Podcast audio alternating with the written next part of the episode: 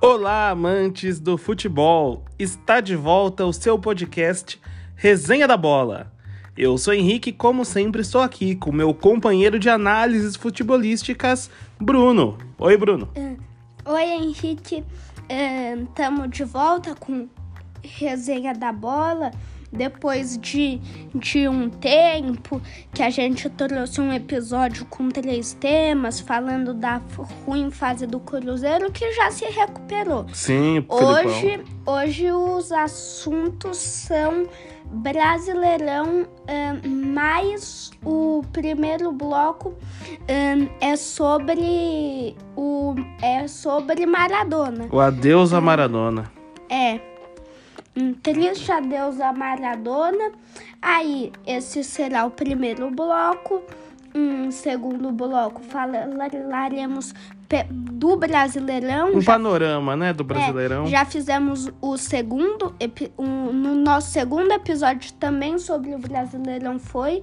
Uh, e o terceiro bloco é sobre eleições de times. Vai ter eleição no São Paulo e é, no Corinthians saiu eleição, ganhou a turma de André Sanches. Eu acho que o novo presidente do Corinthians, eu acho que o nome é Dúlio. Parece que Dúlio. sim. É. Vamos no terceiro bloco a gente desvenda esse mistério. Quem é o novo presidente do Corinthians? E quem serão do São Paulo, né? É, opa, quem boa será? pergunta. Então tá legal, Bruno. Vamos aqui encerrar nossa apresentação e gravar o primeiro bloco do podcast Resenha da Bola.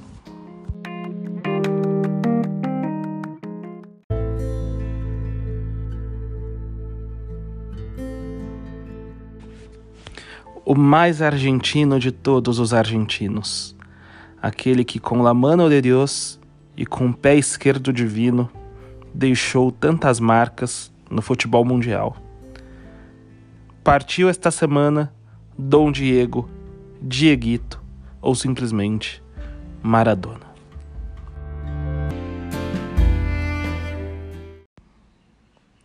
Bruno, você é um garoto ainda, você não viu Maradona em campo, não é? Não.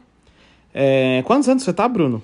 Eu tenho 10 anos. 10 anos, mas o que você sabe dessa lenda do futebol da qual nós nos despedimos essa semana, Diego Armando Maradona? Então, eu sei do Maradona que ele foi um grande jogador, vi alguns lances dele, um, o da mão, um, um, um dos gols, o gol mais considerado mais bonito das, de todas as Copas do Mundo. Uh, e... e esses gols, eh, os dois gols foram em Copas do Mundo, né? Esse que Ficou Os conhecido. Dois gols no mesmo jogo. No mesmo jogo? No mesmo jogo. Qual jogo contra a Inglaterra? Inglaterra, jogo contra a Inglaterra. De, depois de alguma guerra que, que poderiam estar se vingando que, que derrota da Argentina, né? Exato, foi na Guerra é. das Malvinas a derrota da Argentina. Derrota. Mas fala pro nosso público que às vezes não tá tão acostumado aí com, com a coisa do Maradona, esse gol é, é, da mão é aquele conhecido como La Mano de Dios, né? Que ele coloca a mão meio assim, como se fosse cabeceando, Isso. né? Disfarça, finge que foi de, o juiz acha que foi de cabeça. Mas dá para ver no lance que foi de mão, né? É, dá e você falou de um outro gol desse jogo aí, queria que você explicasse um pouco melhor. Pro... Um jogo que ele pegou a bola no meio de campo. É, foi isso? Isso, aí ele driblou a Inglaterra, o time todo. Aí ele cortou passando pelo goleiro. E eu acho que tinha um zagueiro em cima dele. Ele deu um toque pro gol já lá na pequena área e fez o gol. É, muito bem. Você viu esses lances aí do Maradona, né? É, vi esses lances, vi, vi ele um dia desses, no tava no Premiere, hum, falando, narração, ou na Globo, acho que tava na Globo, tava algum jogo lá, hum, e, o, e mostrou isso. Então, o gol do Maradona. E também o, o Maradona já foi técnico. Foi técnico, ele foi técnico da seleção argentina, foi técnico de alguns times. É, e tem, ele foi técnico e uma coisa foi que ele foi técnico de um time do México que chama Dourados. Dourados tem um, um documentário, um, uma série documentário, né? São alguns episódios. É uma minissérie chamada Maradona no México, em que ele pega o Dourados numa fase mal. E é um time de segunda divisão do México, né? Segunda divisão do México. Você recomenda essa série aí para os nossos Recomendo. ouvintes? É 16 anos, só que mais pelo palavrão que o Maradona fala. Uh, não, tem, não tem violência nem nada, é mais que o Maradona fala muito palavrão. Então, uh, e e ele, e ele foi no Dourados, o Dourados estava último da segunda divisão. Cuidado com o spoiler, hein? Cuidado com último spoiler. da segunda divisão. É. Aí fez uma trajetória e essa trajetória vai estar na minissérie. Sim. É um. É, eu acho interessante porque, assim, o que aconteceu lá não é um filme. Não, não é? Então não, não vão pensar, ele pegou o time em último e foi campeão do mundo. Não. Não é? Essa é a realidade ali. Agora, o que, que você achou, Bruno? Você joga futebol, o nosso público aqui sabe, né? A gente já falou disso tal. Você gostaria de ter o Maradona como técnico? Pelo que você viu ali no documentário? Eu acho que sim, porque o Maradona, ele é um bom técnico. Em, em um momento da série ele não estava, um, só que o bom do Maradona, que outros técnicos não têm, é que o Maradona não tem muita tática para sair. O Maradona ele empurra o time, ele hum, fala pro time avante, ele põe intensidade no time. Aí o time vai lá e está na minissérie. Você não gosta então desse técnico que é muito cerebral na pranchetinha, quatro linhas aqui, dois. Você, você acha que essa coisa intensa dele de, de motivar o time é, é o que você é... prefere como jogador? É então, isso? eu acho que um, as duas formas. Um, ajudam um time a jogar um técnico que tenha as duas coisas seria ótimo, mas se eu for ter que escolher um técnico que motiva o time e um técnico que é mais a prancheta, eu prefiro o que motiva o time. Agora, você viu lances né, do Maradona, você mencionou dois lances que você viu. É, para você, ele é na sua. Na, você falando aí como um jovem de 10 anos, você tem a imagem do Maradona mais como um técnico ou você vê o Maradona como um grande nome do futebol, da história do futebol? Eu vejo Maradona como o nome de, da, de uma história do futebol, tanto quanto técnico, quanto como jogador hum, de futebol. Mas se falar Maradona, normalmente vem a imagem na sua cabeça do craque da Argentina que briga para ser um dos melhores da história. Ele e o Pelé são os dois, na minha opinião, um, os dois melhores um, jogadores da história do futebol. Os lances, quais lances? Última pergunta, Bruno, para encerrar esse bloco. Quais lances te impressionam mais, do Maradona ou do Messi? Maradona ou Messi? Que você então, viu que te então, deixou mais impressionado? Eu, eu, eu já estava pronto para falar do Pelé, que eu achei que você ia comparar com o Pelé.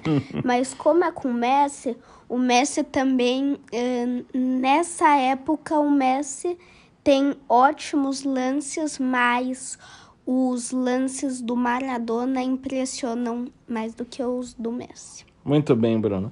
Então acho que fica aí nossa homenagem ao Dieguito, né? Um grande nome desse esporte que a gente gosta muito, que a gente acompanha, que a gente vibra. E fica aí as saudades. Abraços aos amigos argentinos que escutam aqui nosso podcast. Conforto a, conforto a família do, do Maradona. E vamos aí, Bruno, vamos falar de Brasileirão.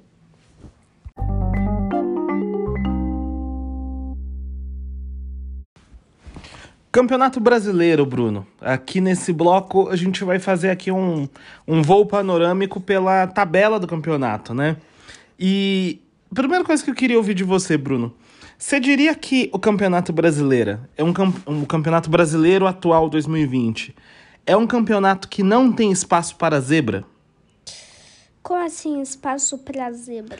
Os times que estão à frente do campeonato são os times mais tradicionais, são os times que têm mais história no futebol, são os chamados grandes, ou não, tem espaço ali para um time de menos tradição, de menos reputação se sair bem. O que, que o campeonato deste ano está mostrando para você aí na tabela? Então, o campeonato brasileiro desse ano está hum, mostrando que hum, os times mais tradicionais são os que lideram, mas nem por isso, mas isso não diz que os que não há espaço para zebras, porque por exemplo, uh... só para eu, eu ver, você falou que os times mais que são times tradicionais que liberam. Faz aí uma passagem. Cinco primeiros, quem são? Hoje a gente está aqui gravando 28 de novembro, cinco primeiros do campeonato. Em quinto, Palmeiras. Em quarto, Internacional. Em terceiro, o Flamengo. Em segundo, São Paulo. E em primeiro, o Atlético Mineiro. Ó, vamos pensar nesses cinco aí. Há quem diga que Palmeiras e Flamengo são os melhores plantéis, quando você olha ali nome por nome. O São Paulo vem jogando um bom futebol. Quer dizer, o Palmeiras mais ou menos que tem muito jogador que tá convidado. É, o Palmeiras tem aí esse... O maior adversário do Palmeiras nesse 2020 foi o, o vírus, né? Fora de campo, o adversário maior. É, mas o que eu tô pensando aqui, Bruno, você tem ali o, o Atlético do São Paulo liderando. O, o, parece que os cinco primeiros são os cinco grandes times do Brasil hoje mesmo, ou não? Você discorda? Sim, os cinco primeiros são cinco grandes times do Brasil hoje. E não para aí, né? Se a gente. Qual que é assim, dos times de menos tradição, o que tá mais bem colocado no campeonato? É, Fortaleza, nona posição. Nona posição? Nona posição. Quer dizer que até o oitavo são times de tradição no futebol brasileiro até o oitavo são times de tradição no futebol do Brasil. E como que você vê isso, um Bruno? sétimo tem o Fluminense. Um jogo a menos e com uma vitória, o, nesse jogo a menos, o Fluminense ultrapassa a pontuação do Inter, que se vencer. tá com os jogos em dia se vencer. Se vencer. Se vencer, ultrapassa um time que pouco tempo atrás estava Liderando. na liderança do Campeonato Brasileiro Isso é uma coisa importante você lembrar. O time está em quarto, mas pode, dependendo aí dos resultados descer para quinto, sexto e, e, foi líder. Isso faz o Campeonato Brasileiro ser um dos campeonatos mais emocionantes do, Bruno, do, do mundo, na sua opinião, Bruno? Olha, o Campeonato Brasileiro é um dos mais emocionantes do mundo. Isso contando o Campeonato Brasileiro, um que também, como o Campeonato brasileiro é emocionante é a Premier League, só que eu não acompanho muito. Eu só sei que o brasileiro é emocionante que tem muito é Muita muito, gente pode ser campeão, né? Eu tô muita pensando. gente pode ser campeão. Pensando o, no espanhol. A última vez que o campeonato brasileiro foi mais instável em liderança um, foi em 2017. Corinthians campeão ficou em primeiro Ah, não, mas aí foi estável, né? Estável. O Corinthians liderou do começo ao fim. Mas aí você tá vendo um caso em que Atlético, São Paulo, Flamengo, Inter, Palmeiras, qualquer um desses cinco que eu falei que for campeão não é surpresa, né? É. E o que e o time que vamos que o São Paulo ele tá em uma ótima situação, porque o time tem um ponto a menos do que o Atlético Mineiro e dois jogos a menos. Quantos e... pontos tem o Atlético Mineiro? 42, São Paulo 41. E quantos e... jogos do São Paulo? 21, Atlético Mineiro um, 20 e. Uh, uh, 23, é 23. 23. E os jogos que o São Paulo tem para repor, que é contra times que não estão tão bem. É contra dois times que estão nesse momento na zona de rebaixamento: Goiás e Botafogo. Quer dizer que o São Paulo, se vencer esses dois jogos, ele faz seis pontos e fica cinco à frente do atual líder, é isso? Uh, cinco à frente do atual líder Atlético Mineiro. Só e... que um, temos que pensar que um, não está garantido o título do São Paulo, porque ainda tem muita rodada. O São Paulo, assim, o São Paulo tem chances de perder. O, ainda tem muita rodada, o Campeonato Brasileiro pode acontecer uma reviravolta. Agora, Bruno, quando você diz que o São Paulo ainda não está garantido, você quer dizer que ele é o favorito ao título hoje? Ele é o favorito ao título hoje. Tudo bem, Bruno. Aí você falou, Bruno, São Paulo e Botafogo. Só que tem uma coisa que o que o São Paulo tá que o São Paulo tá em um grande jejum de títulos. E um, pelo menos se o São Paulo não ganhar esse ano, o São Paulo talvez tenha que aguentar mais uns três anos, porque quando um time pega uma sequência dessa. Você acha que é aí, difícil sair? Aí fica pelo menos dez anos, né? O São Paulo já Por tá oito. Por que, Bruno? Você acha que é emocional? O time pesa talvez... a hora ali de decidir, o jogo, a, pesa do jogo, a perna do jogador pesa, o emocional torna mais difícil sair dessa situação tão hum. triste de ano após ano não conseguir ser campeão? É. Eu acho que talvez seja isso, mas eu acho que nem vai durar. Eu acho que o São Paulo, uh, daqui a uns poucos anos, daqui a uns poucos anos, não, daqui a uns, uns dois, três anos, pode sair, tem bastante chance de sair desse jejum. Mas esse ano você já disse que ele aí é favorito e esse não tá mal e não, não está mal na Copa mal. do Brasil. Não está mal na Copa do Brasil, mas pelo contrário, eliminou o Flamengo, que para muitos é o grande time do Brasil hoje, não é verdade? É. Então,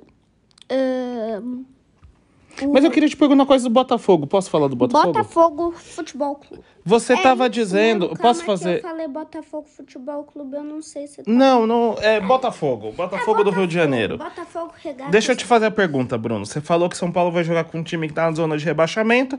Você falou que esse time é o Botafogo. E a gente tá falando aqui da posição dos grandes times brasileiros nessa tabela, dos times de tradição que estão da posição primeira a oitava ali, sem interrupção. Né? O primeiro time menos tradicional, Fortaleza, está em nono. Porém, na zona de rebaixamento está o Botafogo, que é um time tradicional, um time importante do Rio de Janeiro. E o, e o Botafogo. Uh, e é, o Vasco. O Botafogo e o Vasco. E o Botafogo, ele tá com isso, mas tirou uma. Ele, ele, ele tá com muito jogador, porque, por exemplo, o Botafogo já contratou o Honda. O Vitor Luiz voltou para o Botafogo, não lembro se era empréstimo para o Palmeiras ou se ele voltou mesmo. Só que o Botafogo hum, tá sem o seu go o goleiro titular há um tempo passo há um tempão, mas o, Gatito Fernandes. O Diego Cavalheiro é um bom goleiro. É um bom goleiro, mas o titular, que também é um ótimo goleiro, o Gatito, ele tá elimin... ele ele tá suspenso desde uma rodada lá atrás. Eu acho que foi por chutar o VAR. Agora, Bruno, vamos fazer um pouquinho de análise. Análise aqui. É... O que, que acontece com, time, com esses times grandes como Botafogo e Vasco? O Vasco no começo do campeonato vinha muito bem, não vinha? Vinha muito bem. O Vasco, o Vasco no começo. O Vasco chegou a ser favorito, né? Não. Chegou a ser favorito. É. Aquele. Quarto. Você lá no seu cartola. Lá no seu cartola, havia um jogador do Vasco que você chegou a colocar como titular. Qual o nome dele? Capitão Cano. O Cano. O Vasco, Cano. o Vasco voou no começo do campeonato. Acabou a gasolina do Vasco? É, acabou a gasolina do Vasco o Vasco ele, ele pode ele não tem agora não vai mais ser campeão o líder tá com, tá com um pouco menos que o dobro do, da pontuação do Vasco. O Vasco ele tem chan chances de sair da zona de rebaixamento porque um, tá com jo jogos 21 a menos. jogos, isso é verdade, 21 Bruno. jogos, um desses não, o Botafogo com certeza tem jogo a menos. É, o jogo a menos com o Santos. Mas, ó, vamos fazer aqui também um pouquinho de análise, Bruno. Olha, o, é o que a gente estava falando agora, esse campeonato é um campeonato emocionante, né? O Vasco tá aqui com 21 jogos, 24 pontos. Um outro time grande, aqui o Bahia, tá com 28 pontos, porém 23 jogos, dois jogos a mais que o Vasco. Digamos que o Vasco vence esses dois jogos, o Vasco vai a 30 e passa ao Bahia, que tá em 12 Um outro time aqui gigante, que é o Corinthians, tá com 29. Mas o Vasco, se vencer os dois jogos que tem na diferença, vai a 30 e passa o Corinthians, que está em décimo. Então, a gente está falando aqui de um campeonato que é um campeonato muito dinâmico, na é verdade? Muito dinâmico. Um, só que também tem que analisar que a chance que não vamos falar, ah, o Vasco pode pode chegar décimo, pode chegar até décimo não, pode chegar até nono, né? Fortaleza também tem 29, não vamos dizer isso não, porque a fase do Vasco, se o Vasco tivesse uh, tão bem assim, o Vasco estaria com dois jogos a menos, só que já em nono, por exemplo. Por exemplo, poderia tá ter um aproveitamento. Tá perdendo muito, tá perdendo muito. Agora é uma tabela difícil de analisar por conta dessa desse momento, né? Do futebol que voltou no momento de pandemia, que muita gente acha que não deveria ter voltado. Nós mesmos aqui, né, Bruno? A gente tem aí uma certa dúvida, né? Se é melhor esse jogo, o futebol continuar nesse, nesse caminho. Agora, tem isso, né? Os, os times, cada um, estão aí num momento da tabela diferente por conta dessa agenda difícil do futebol. Não acaba esse ano, né? O Brasileirão acaba no começo do ano que vem, correto? Começo do ano que vem, fevereiro. Tá legal. Bom, Bruno, tem mais alguma coisa aí sobre a tabela que você queira trazer para? Não. Não? Então tá legal. Vamos acabar aqui então o nosso segundo bloco. Um bloco que é um pouquinho mais longo, porque o próximo bloco vai ser um bloco mais curto. A gente vai falar sobre o que aconteceu nas eleições do Corinthians, como tá aí o clima para as eleições do São Paulo. Nesse dia aqui em que a gente está gravando, em que acontece o segundo turno das eleições, a festa da democracia no Brasil. Você já votou, Bruno? Já foi votar? Não. Foi votar com o papai e com a mamãe, isso que importa. Um abraço aí, Bruno. Abraço não, calma, não tá acabando. Vamos terminar esse bloco e fazer o bloco seguinte.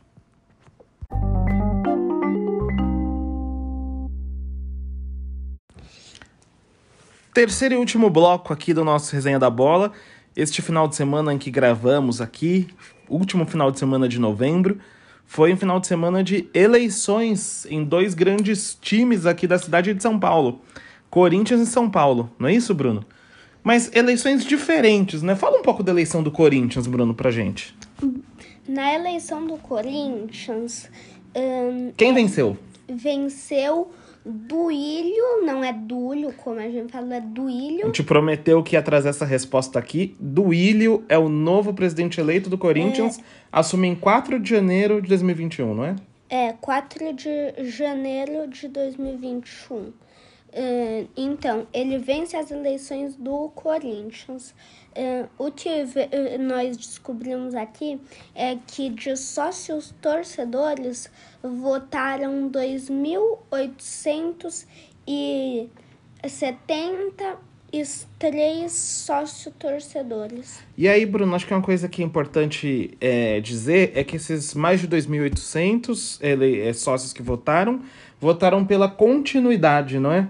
porque o Duílio vinha sendo apoiado pelo atual presidente, que é o André Sanches. Acho que vale a pena se contar um pouco aí, Bruno, como é. que é essa trajetória? A turma do Andrés, ela tá no Corinthians desde 2007. 2007. 2007, an, hum. ano do que o Corinthians estava jogando a Série B, não, o ano que o Corinthians caiu. Foi um momento turbulento ali, o, o presidente renunciou, que era o do Alibi. Aí o Andrés foi eleito, né, pelos É conselheiros nesse ali na ano que eleição. o campeão foi o São Paulo, que também trataremos nesse bloco. E corrigindo a eleição do São Paulo, não vai ser a, regi- a, a- Sim. a eleição do São Paulo já foi. Eu disse lá na abertura que São Paulo passaria por eleições. É, tá meio certo, né? Porque parte das eleições vão acontecer. Para presidente ainda não se decidiu, né? A eleição Então. ainda vai acontecer. Então. Mas houve eleições. Passando um avião aqui. Mas houve eleições para o conselho, né? Mas, Bruno, ó, só pra gente não perder o fio da meada aqui. Fala um pouco aí desse do Andrés. 2017, então, aconteceu isso. Andrés. 2007. 2007, faz mais de 10 anos, mais que a sua idade. 2007, Andrés se torna presidente. De lá pra cá, que acontece com esse grupo político aí no Parque São Jorge? De lá pra cá, a turma do Andrés vem sempre vencendo. Ahn, venceu por, por, uns, por alguns votos, por, por, por, mais, por cento e tantos votos. Ahn, em primeiro lugar, Dúlio Monteiro Alves, em segundo, Augusto Melo. Ahn, e, de novo, a turma do André Sanches ahn, está, vai ahn, ocupar o cargo da presidência corintiana. É um grupo, a gente precisa reconhecer, né? Um grupo muito vitorioso, porque nesse período o Corinthians ganhou a Libertadores, ganhou o segundo Mundial, tem toda aí uma história vinda do Ronaldo, muitos episódios, assim, o estádio, mas é polêmico também, né, esse grupo. E, e aí você falou, né, Bruno, da quantidade de pessoas que votam, você imaginar o tamanho da nação corintiana, 2.900 pessoas, um pouquinho menos que isso, escolherem os conselheiros e o presidente, parece pouco, né? Parece, parece pouco, então, mas agora nós vamos tratar do São Paulo. Boa, porque no São Paulo é, é ainda diferente essa coisa, né? E Explica ainda como, falaremos do Bahia. explica como funciona a eleição no São Paulo. Porque no Corinthians, esse final de semana, se elegeu o presidente e os conselheiros, correto? No São Paulo não foi eleito presidente. Como é no que é São isso? Paulo foi assim. Uh, 2.494 um, sócio-torcedores votaram um pouco menos do que tor sócio-torcedores. do Sócios, né? Não sócio torcedor é aquele que, que, que, que compra o ingresso mais barato. Sócios do clube, né? Sócios do clube votaram hum, e para conselheiros.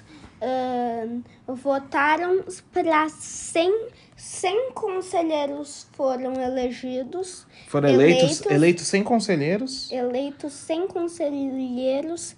ahn, tem, e também tem 151 conselheiros vitalícios. O que, que significa isso? Esse 151 significa o quê, Bruno? São conselheiros que até a morte vão poder ser conselheiros do São Paulo. Mas como assim até a morte? Eles estão lá, é 151. Ele, o cara é conselheiro de São Paulo. E se ele for um mau conselheiro na outra eleição, o que acontece com ele? Esse, Ele continua. ele- é, até morrer? Sim. Então, é, é- isso é uma monarquia? Ele é um duque? Como que é isso? É, o- ele é um conselheiro que sempre vai ficar no São Paulo. Então, a gente tem. São ao todo 251 conselheiros. Mais da metade deles não são eleitos, é isso? É, mais da metade deles não são eleitos. E esses conselheiros, 251 conselheiros, vão votar para presidente do São Paulo. Calma, então esses sócios, 2.494 que você falou, eles não escolhem o presidente. Não escolhem o Eles presidente. escolhem 100 conselheiros que vão se somar aos 151 que já estão lá. E esses 251 é que vão escolher um time grande como São Paulo, que tem a torcida de milhares de pessoas do Brasil afora. Essas pessoas não participam. Brasil, Bra- ah, Brasil afora, não, mundo afora. mundo afora não participam da escolha. E aí você falou do Bahia porque a gente acha que o Bahia vem fazendo uma coisa melhor do que o São Paulo e melhor do que o Corinthians, né? Que são os dois times de São Paulo que fizeram eleições aqui. Por que, que você quer falar do Bahia, Bruno? Porque o Bahia desses, ahn, se você for ver, ahn, desse- se- desses três times, o Bahia é o que menos torcida tem. só que é o, o que mais torcedores votam. Quantas pessoas votam na eleição do presidente do Conselho do Bahia? 9.155. E, cem, e mais cento e set, mais cento mais mil setecentos e noventa e sete sócio, sócios um, podem se cadastrar para poderem votar pelo é, Bahia. Porque o Bahia, o que, que ele fez, né? No Corinthians e no São Paulo, sócios votam apenas, né? E no Bahia, vota o sócio torcedor, que é esse sócio que tem aquela carteirinha para comprar o ingresso mais vezes, mais barato, não sei o quê. Quer dizer, se você somar esses 9.100 que estão com a mensalidade em dia, mas esses 1.700 que estão com mensalidade em atraso, mas que podem ir lá pagar, são mais de 10 mil pessoas. E 9.700, assim, 9.797, mais três sócios torcedores se torna 9.800. Pronto. Agora, Bruno, acho que é uma mensagem que fica aí para os clubes. Esse, esse, é, é, é, agora eu tô reparando que esse, que esse bloco ia ficar curtinho, agora já tá longão. É um bloco longo. É, Bruno, queria que você finalizasse esse bloco dizendo o seguinte: quando você olha para eleição no Bahia, quando você olha para eleição no Corinthians e no São Paulo, que mensagem a gente pode deixar para as instituições, pensando aqui nas pessoas que estão lá na, na, na, instituição, na diretoria do Corinthians que nos ouvem, nos diretores do São Paulo que nos ouvem, nos sócios que nos ouvem, que mensagem a gente pode deixar para eles? Como, é... Olhando, por exemplo, do Bahia. Que o Bahia é mais democrático. E, e a democracia sempre é o melhor para o clube. Muito boa mensagem, Bruno, com essa bonita mensagem. Por quê? Porque a democracia, se for assim, o principal de um time é a torcida, porque a torcida é quem vai estar tá lá torcendo de verdade. Por isso, eles que decidem o que é melhor para o clube dele. Com essa bonita mensagem democrática do Bruno, a gente encerra aqui o nosso terceiro bloco desse podcast Resenha da Bola.